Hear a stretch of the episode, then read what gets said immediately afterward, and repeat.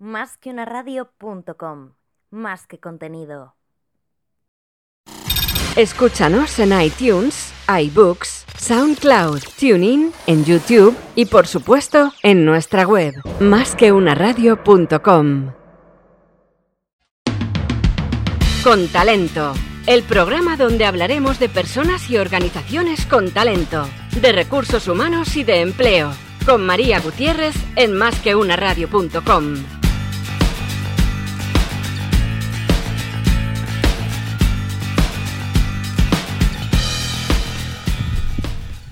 Buenos días, te doy la bienvenida a este programa de Talento para Innovar en este 21 de abril de 2020 a las once y media de la mañana. Estamos en directo y hoy tengo como invitada a Raquel Serradilla Juan, directora general de MIA. ¿Qué tal, Raquel?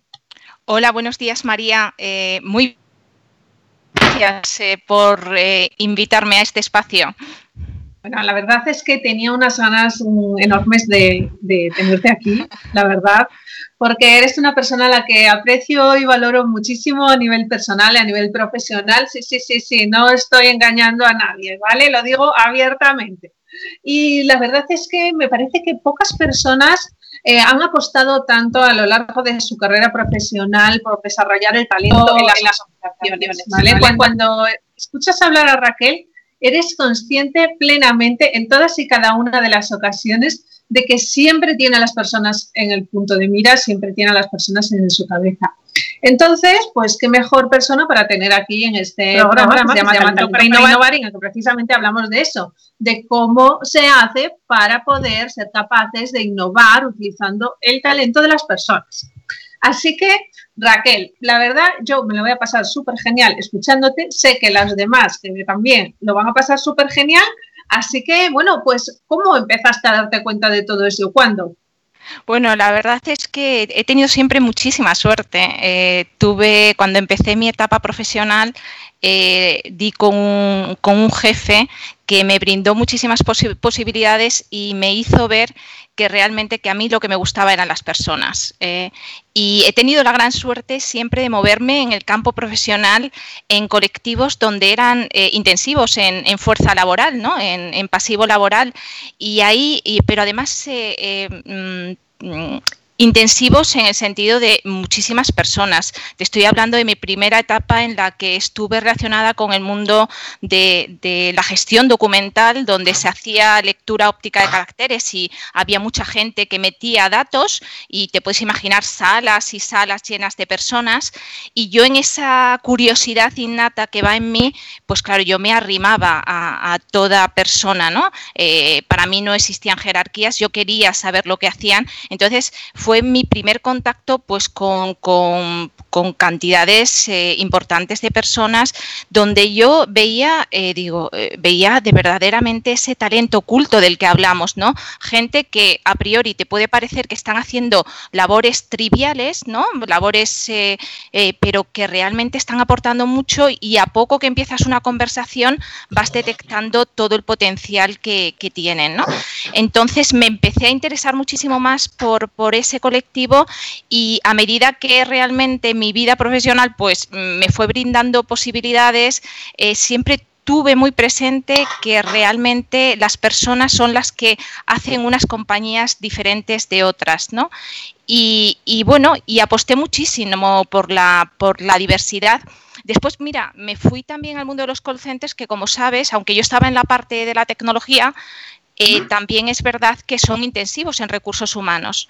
Y, bueno, y yo siempre estaba, eh, no sé, yo creo que todos conocemos que en general mm, hay muchos premios en la sociedad y en el campo empresarial, eh, pero, y que siempre premian a las empresas, ¿no? O a los altos directivos. Y yo ahí me empeñé en que teníamos que crear un premio eh, que premiase a las personas eh, de los call centers y creamos eh, Fortius. Y ahí también fue una forma de acercarme a ese talento oculto que hay detrás de, los contact centers y de verdad que, bueno, pues me llevé una, una, eh, una sorpresa grata, ¿no?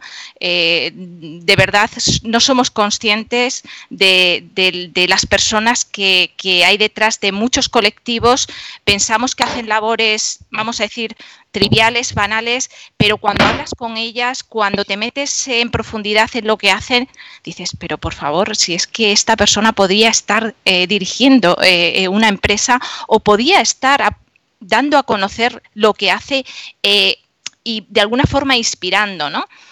Y bueno, y cuando se me ha permitido crear equipo, siempre he trabajado, he intentado romper romper, ¿no? Cuando había personas y organizaciones que buscaban pues eso, eh, grandes ingenieros eh, que tuviesen experiencia, yo nada. Yo prefería gente eh, pues que hubiese estudiado a lo mejor FP o que realmente no viniese del campo tecnológico y ver realmente qué podía y me lo he pasado pipa, me lo he pasado pipa porque después encima, encima es que eh, los resultados eh, salían. ¿eh? Entonces soy una clara, una convencida de que, em, de que hay talentos ocultos y que realmente si los descubrimos son los que marcan la diferencia dentro, dentro de las organizaciones. Es que eh, según te escuchaba, me venía a, la mente lo fácil que es caer en una cuestión que, no puede ser más humana, que todos tenemos, que es acostumbrarnos a ver a las personas en sus roles, ¿no? En un rol muy concreto, que además nosotros tenemos unas etiquetas de qué es lo que hace ese rol, y, y ya está, y acabamos viéndolo como un mueble, ¿no? Acabamos viendo, pasamos por esas filas de, mesas llenas de personas haciendo algo que será, ¿no? Pues lo que hagan y, al final acaban siendo parte del mobiliario, ¿no? Y es como, oye, no, ¿tú qué haces? No, yo soy pues técnico de no sé qué. Ah, bueno, ¿qué hará un técnico de tal? Bueno, arregla cosas, no sé, o llama a clientes, o llama no sé qué, ¿no? Un SDR, por ejemplo, o un CSM, son, son roles que hay en las áreas de, ventas y atención al cliente. Y al final encasillas a la persona ahí y no tienes absolutamente idea de, de todo lo que podría contribuir. Y, y encima, incluso con un poco de, eh, hay personas que llegan un poco más y es como encima, no, no, y no te salgas, que no queremos ni siquiera que te salgas, no vayas a causar revuelo, ¿no? O sea, ¿sabes? Es como, eres parte del mobiliario y no te calles. O sea, y, encima cállate. Esto eh, me viene a la cabeza por en cuántas mm, etiquetas nos ponemos al, al, día, ¿no? Por ejemplo, las personas que son amas de casa y que desde fuera se ve, ah, esa es una ama de casa. O sea, sabrá mucho de, fregar, ¿no? Y de, y de a lo mejor zurcir, que yo creo que ya nadie zurce, pero aún así, ¿no? De rulos y de tal, pero cómo se encasilla y no se ve lo que hay detrás. Entonces, me parece genial escuchar por, primera vez eh, o sea, de forma tan abierta, no por primera vez, pero de forma tan abierta que, que, tú hiciste desde siempre ese esfuerzo. Y entonces te voy a pedir que nos cuentes una anécdota hiciste hace un momento un, ejemplo, lo dijiste así de una manera así embolada, ¿no? O sea, así que por lo bajini, ¿no? Una persona que podría haber gestionado empresas o tal. Cuéntanos una anécdota, porfa, que eso nos suele gustar. Bueno, pues la verdad es que os voy a contar una anécdota que me viene así a la mente y yo no sé por qué me viene a la mente. Eh, yo, fui una persona muy, muy rabo de lagartija y desde pequeña siempre quería eh, buscarme las habichuelas y yo con 13 años eh, ya daba clases de natación, ¿vale? Y la verdad que me viene a la memoria, no sé por qué, a lo mejor algo has comentado María que me ha venido esto a la memoria y daba clases de natación a niños pequeños, pero de repente unas personas más mayores decidieron hacer un grupo y dijeron, queremos que nos des clase, Raquel. Yo con 13 añitos. Y claro, yo dije, oh, madres, estas madres, estas madres, ¿no? Entonces, eh, eh, realmente era gente que no sabía nadar, que tenía 55 para arriba y tenía el grupo de niños más pequeños, ¿no? Entonces, eh, fíjate, y lo llevo al contexto profesional porque es muy importante, porque eh, las ganas eh, que tenían estas personas de nadar, de sentirse libres, de realmente de, dar, de, de, pues mm, me dieron una lección tremenda, pero no solo me la dieron a mí, ¿eh? Eh, mm, sino se la dieron al, grupo de niños que, bueno, que decían, va, esas madres nunca se van a tirar de cabeza, no sé qué, no sé cuánto. Entonces, lo que quiero decir es que eh, lo puedo llamar talento o no talento. Para mí sí son atributos que estas personas, que muchas veces, y lo llevo a este contexto porque estamos en una sociedad en la que el el 20% de la población es mayor de 60 años, pero lo que es más grave es que el 40% de la población es mayor de 45 años. Entonces, muchas veces tenemos el sesgo de ir a buscar a, gente joven y demás y no somos conscientes de que nos necesitamos, necesitamos esa diversidad, que la gente más senior, más mayor, imprima su saber hacer y sus ganas hacia la gente más joven y viceversa, ¿no? Y, ahí existe mucho talento, ¿no? Y entonces os cuento esta anécdota porque estas ganas de estas mujeres eh, que, que acabaron sabiendo nadar y acabaron tirándose de cabeza, eso sí nos reímos un montón, tuvo un impacto en los niños tremendo, tremendo, porque aceleró su proceso de aprendizaje. Eh, tremendo. Hmm. ¿Me escucháis? Jolín, pues es que sí, ahora sí te escucho. Hubo un momento que se perdió o yo la perdí la, la, conexión. Oye, pues, pues qué anécdota más bonita, ¿no? Porque, porque sí que es verdad que hay un estereotipo muy claro hacia las mujeres, sobre todo de cierta edad y el ejercicio físico, por ejemplo, ¿no? Que se les, les o sea, se les da por supuesto que son incapaces de, y vamos a decirlo claramente, mover el culo, pero para un mínimo. O sea, es como, no, tú quédate una cosa muy quietecita, no te vayas a, romper la cadera, ¿no? Enseguida se, se, piensa eso y, sin embargo, pues eh, para los hombres de la misma edad, pues no se da por supuesto que están en, no te voy a decir en plenitud física, pero sí en, muy buena forma física. Un señor de 55 años nadie le cuestiona que puede ser una persona fuerte, incluso ágil, ¿no? Eh, pero sin embargo de las señoras es como, no, no, no, no te muevas, no te vaya a pasar nada. Entonces está muy bien. Mira, pues me acabas de acordar una anécdota que para mí fue, fue una revelación. Y, y, lo digo desde todos los prejuicios que tenía en aquel momento, ¿vale? O sea, porque fue caérseme la vela de la, venta de los ojos. Eh, yo cuando tenía 30 años, eh, pues em, fui decana del Colegio de Ingenieros de Montes en Asturias, ¿vale? Entonces, la verdad es que para mí nunca había sido tenido un puesto de responsabilidad en un colegio profesional, de, alguna manera. Entonces, bueno, para mí fue súper emocionante. Y teníamos, el colegio realmente era, eh, estaba en Madrid, la central, vamos a decir, y tenía delegaciones autonómicas, yo era la decana de una delegación autonómica. Entonces, cada trimestre hacíamos reuniones con el resto de delegados eh, autonómicos y también con la Junta de lo que es todo el colegio profesional. Y yo me encontré allí, que, que era la única mujer que era decana territorial, la más joven, y que el resto eran señores que me llevaban entre, la media era entre 20 y 25 años, ¿vale? O sea, la media andaría por unos 55, 60 años, incluso habiendo varias personas de 80. Para mí fue una revelación, se me cayó la venda de los ojos absolutamente. Yo hasta entonces, eh, a las personas que conocía de edades de más de 70 años, eran personas de, como mis abuelos, pues de pueblo, con una educación muy limitada, no habían podido ir a la escuela nada más que un par de años en su vida.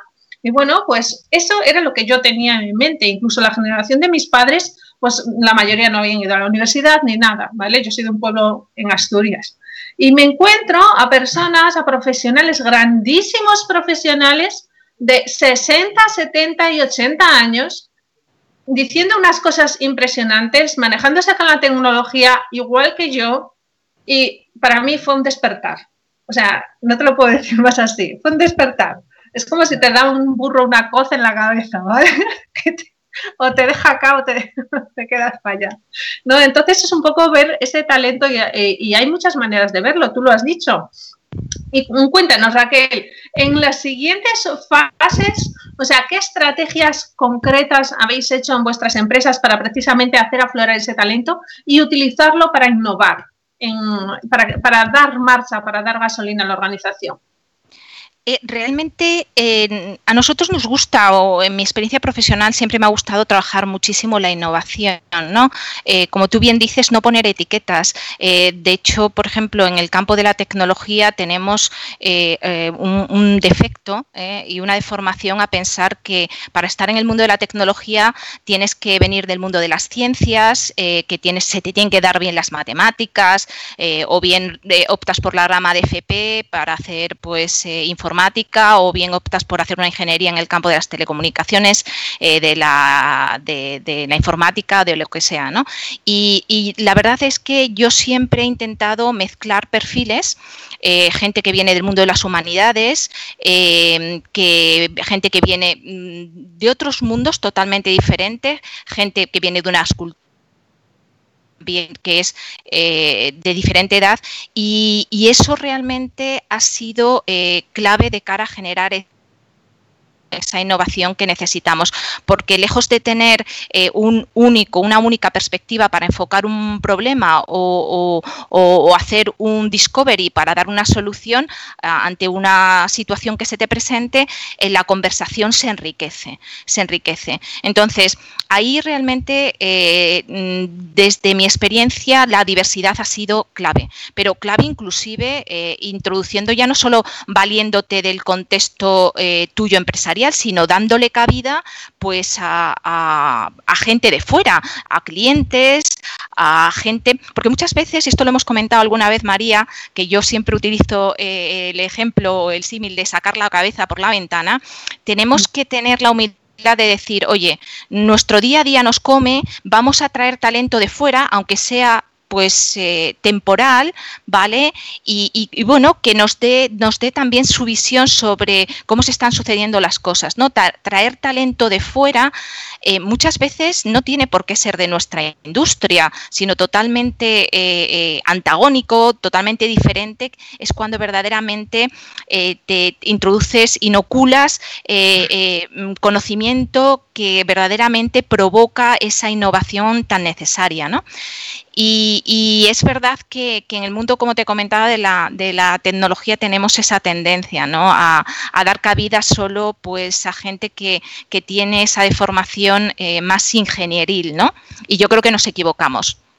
Pues mira, es que justo lo que acabas de decir de esa inoculación directa de otro punto de vista, ¿vale? Em, hace que la innovación sea más rápida. Tú corrígeme si me equivoco, pero ahora mismo hay una tendencia en cierto tipo de empresas cuando han tenido una, incorporación de personas muy homogénea, o sea, han buscado perfiles muy homogéneos y además los han entrenado de una manera muy homogénea. Y además se han ocupado, ya que queriendo sin querer, de que las personas que eran diferentes saliesen rápido de la organización, con lo cual incluso fomentan más homogeneidad. Claro, ¿qué pasa? Que ahora, donde la innovación es algo obligado para poder ser competitivos, están teniendo que hacer unos esfuerzos enormes para aflorar esas ganas de, esa apertura mental, esas ganas de innovación en las poquitas personas que, que, se atreven a decirlo. Entonces, ahí todo el rato creando dinámicas de grupos, creando dinámicas de design thinking, de no sé qué, no sé cuánto, porque eso es como extraer un mineral de donde no lo, no lo hay, pero, o sea, o sí lo hay, pero está tan enterrado, porque se han ocupado de echar capas y capas y capas de tierra encima, que eso es como, no sé, cavar muy hondo para que eso pueda aflorar y además con muchísimo esfuerzo. Sin embargo, trayendo una persona con una mirada totalmente limpia o varios grupos de personas y colocándolas en sitios estratégicos, esa chispa empieza, empieza rápido, ¿no? No es un poco lo que a lo mejor pudiera ser lo que estás eh, sí, total, totalmente, totalmente. Es esa, es, de alguna forma, es, y tú lo has dicho muy bien, en los tiempos en los que estamos, donde la velocidad, vamos a una velocidad de vértigo, de vértigo tenemos que buscar aceleradores. ¿eh? Y realmente esos aceleradores vienen muchas veces por inocular eh, mm, a través de, otro tipo de talento totalmente diferente al que estamos acostumbrados, que aunque en una primera instancia nos porque pone en jaque eh, muchas cosas eh, que, bueno, pues que nosotros por nuestro pasado pensamos eh, que, están bien, ¿vale? pues lejos de aceptarlas y pensar que, bueno, pues que pueden sumar, las rechazamos. Entonces, em, yo siempre digo, me encanta, me encanta mucho que, me, me, me, reten, me reten. Ojalá tuviese a mi alrededor gente que verdaderamente pues me reten en todo lo que hago. Yo, de hecho, a, mm, personas a las que he reportado, eh, he tenido muchas veces la oportunidad de decirle, me encantaría tener, eh, eh, que tuvieses gente como yo, porque yo soy una persona que me gusta poner a todo una duda, ¿no? Y eso es bueno, y eso es bueno, ¿no? Entonces intento también crear esa, esa cultura. Pues fíjate, a mí lo que me gusta de lo que dices es que me parece genial que tengas tan claro que eso es bueno. ¿Vale? Eh, o sea, se te ve con una seguridad brutal y, fruto de la experiencia, de ver que eso funciona y de decir, no, mira, es que cuestionar las cosas no es malo, es bueno. A lo mejor lo que puede ser contraproducente son las formas, ¿no? El cómo lo haces. Pero, por ejemplo, conociéndote a ti, tus formas siempre van a ser educadas, siempre van a ser correctas, siempre van a ser amabilísimas y cariñosas. Entonces, el fondo siempre es bueno. A lo mejor lo que hay que cuestionar es en algunos casos las formas. Sin embargo, muchas personas, porque a veces les cuestionaron las formas, han llegado a la conclusión de que es mejor estar bajo cuerda, de que es mejor tener un perfil bajo, no molestar, porque si no todo se entiende como eres un grano en el culo, déjame en paz o te vas fuera inmediatamente, ¿no? Total, total, totalmente. Sí, sí, sí, sí. Es que es así, es así. Es así. Bueno, también es verdad que hay muchísima eh, yo creo que está cambiando, ¿eh? creo de verdad que en general yo lo veo que, que, está cambiando. Creo que la gente está entendiendo que éxitos pasados no te garantizan éxitos futuros, que esto va de personas eh, eh, y, va de personas a todos los niveles, eh, al nivel del cliente, a nivel de tus empleados, a nivel de tu realmente de tu cadena de valor, porque detrás de tu cadena de valor están las personas, ¿no? Y que realmente lo que, que, que, no hay persona igual, no podemos clonar a las personas y lo que tenemos es que ser lo suficientemente inteligentes por sacar lo mejor. Esto es como aquel que juega una partida de cartas. Tiene estas cartas, ¿vale? Lo fácil es, oye, esta no me gusta, me descarto, pero no. O sea, tú tienes que ganar la partida, intenta aplicar toda la inteligencia y todo tu saber hacer, eh, pues para eh, que con las cartas, las que te hayan tocado, eh, hagas la mejor partida posible. ¿no? Y, bueno, yo soy una, ya sabes, ya me conoces, María, que soy una convencida de este tipo de cosas. De hecho, te quería comentar que estoy colaborando en un proyecto muy bonito, muy bonito, que también va, a cambiar vidas de personas. Venga, de personas vida de personas en esa, en esa deformación que te comentaba, ¿no? que tenemos hacia pensar que, las personas eh, que llegan al mundo de la informática pues tienen que tener ese, esa formación en matemáticas, en informática y demás, pues realmente eh, eh, y sobre todo con el déficit que hay de, de talento digital, no solo en España, que para que te hagas una idea, de cada persona que sale de la universidad o de un, de un grado de FP en informática, hay seis empresas rifándosela. O sea, que hay una necesidad importante. Pues estoy colaborando con un proyecto eh, muy bonito de una eh, empresa americana, todavía no puedo dar el nombre, pero que realmente lo que quiere es cambiar vidas y, está eh, en Estados Unidos ya se está, está teniendo una repercusión tremenda y lo que se pretende es cualquier persona, eh, eh, colectivos en riesgo de exclusión, personas mayores, pues formarlas eh, para que lleguen a ser programadores y puedan cubrir esos huecos que están tan demandados en, el mercado. Y de verdad que va a revolucionar y está muy en línea con el tema de ese talento oculto. ¿no? yo recuerdo en el año 2000 que eh, cuando pasamos eh, del anterior siglo a este hubo muchos problemas eh, con las aplicaciones que tenían las, organizaciones y se necesitaban muchos programadores. Y en Estados Unidos hubo muchos taxistas que se reciclaron y a día de hoy son grandes programadores. ¿no? Entonces, creo que tenemos que eticar, quitar etiquetas a las personas y eh, darle oportunidades, ¿vale?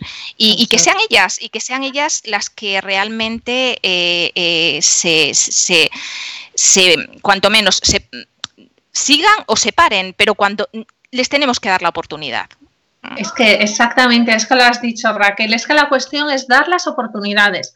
Primero, dar la oportunidad de que una persona se cuestione si quiere o no trabajar de, de estas cuestiones de tener, eh, vamos a decir, un abanico amplio, ¿no? Eh, y solo tiene que quitarse falsas creencias, como tienes que ser un crack en matemáticas para programar. No, no tiene nada que ver. Eh, tienes que ser joven para programar. No tiene nada que ver. Los tíos son mejores que las tías en matemáticas, encima si son jóvenes ya, bueno, la locura, ¿no? Rizas el rizo de los sesgos y los prejuicios que hay. Y encima el problema no es lo que te digan los demás, que también, sino lo que tú te digas a ti mismo como persona. Si tú te dices, yo por mi edad no puedo aprender a esto, error sí que puedes aprender. Y encima lo que tú has dicho, Raquel, la pirámide poblacional en España, por ejemplo, es como tiene forma de champiñón. Los que tienen ahora mismo entre 20 y 25 años es que es que claro que no hay egresados de la universidad, ¿vale? Ni de FP, es que no hay personas de esa edad, es que como dice Tomás Pereda, es que no las hemos fabricado. Efectivamente. Y sin embargo, los que tenemos nuestra edad, Raquel, somos aporrillos. ¿Vale? A montones. Entonces, es fácil reciclarse, de verdad. Y digo que es fácil porque es fácil. O sea, no quiero quitar eh, mérito, ¿vale? Las profesiones tecnológicas. No, lo que quiero es ponerlas en el sitio que corresponde. Y aprender a programar es fácil. Y lo puede hacer cualquier persona cualquier persona. Así que desde aquí vamos a romper una lanza a favor de eso. Lo siento los que están en el pedestal muy alto, ahí mirando desde arriba hacia los demás, diciendo cómo molo y tú no sabes. No. Todo el mundo puede aprender. Te, diré que, em, en, la creación de esos equipos que, bueno, pues que he construido en mi trayectoria profesional, te diré que los mejores programadores y los que han crecido más rápidamente han sido los que no venían del mundo de la programación. ¿eh? Tenían una mente mucho más amplia y sabían realmente conectar muchísimo mejor eh, lo que es el campo tecnológico como con el caso de uso, con la y de verdad que esto va de querer, ¿no? quiere, lo consigue. Y a día de hoy, pues hay, tú lo has dicho, es que eh, eh, hay muchísimas eh, opciones para poder reciclarse y la única barrera te la pones tú. Es verdad que a veces en el campo profesional, pues por supuesto, tenemos esos sesgos que queremos romper con estas iniciativas y estos programas que, que diriges, María, pero es verdad que tenemos también que inocular en las eh, organizaciones que eh, realmente mm, hay muchísimo talento oculto, que no nos vayamos por el camino fácil, que hagamos un esfuerzo en buscar eh, a esos que mejor pueden aportar en estos momentos. Y es que además, fíjate que tienen que hacerlo aunque sea por egoísmo. Efectivamente. O sea, si no les importa la cuestión social, que entiendo que hay muchas personas a las que no les importa la cuestión social, bueno, pues ya está. O sea, no vamos a cambiar el mundo tampoco ahora de un minuto para otro, ¿no? Las personas somos como somos y cada una diferentes. Pero si no lo haces por esa cuestión, hazlo por la tuya propia.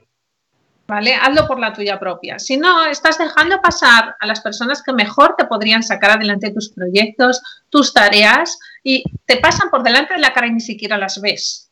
O sea, para nada. Entonces, hazlo si no desde un punto de vista egoísta, abre tu mente, ¿no?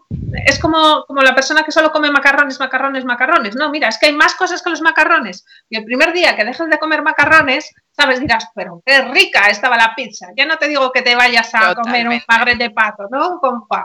Pero, pero empieza por algún lado. Entonces, primero hace falta ese abrir un poquito el scope y, y luego avanzar porque los resultados llegarán.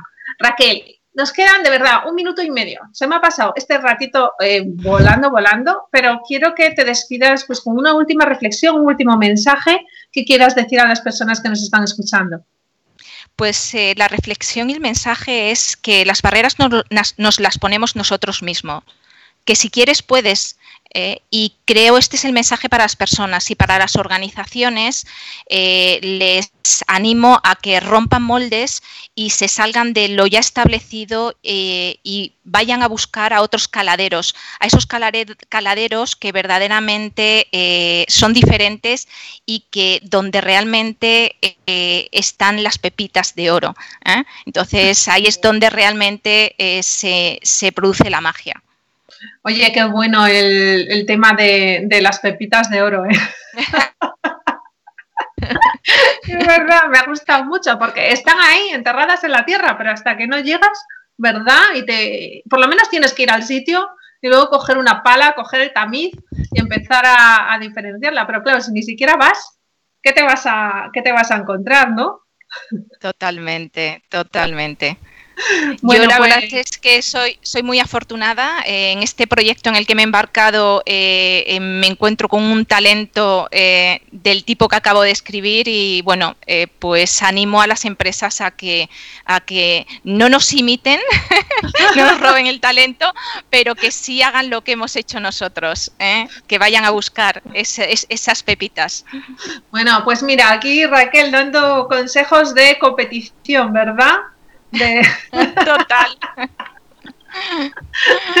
de cómo aprender a los demás. Bueno, pues nada, se nos han dado ya las 12, así que ha sido un placer, de verdad, Raquel, tenerte aquí. Un abrazo gordísimo y te veo pronto para disfrutar, como siempre, de tu compañía. Un beso. Muchas gracias. Buenos días. hasta luego, hasta luego. Adiós.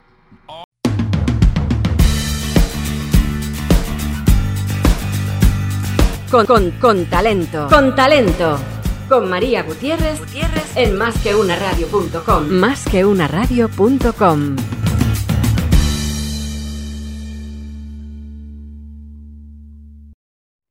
Escucha nuestros podcasts en másqueunaradio.com a través de todos los dispositivos móviles.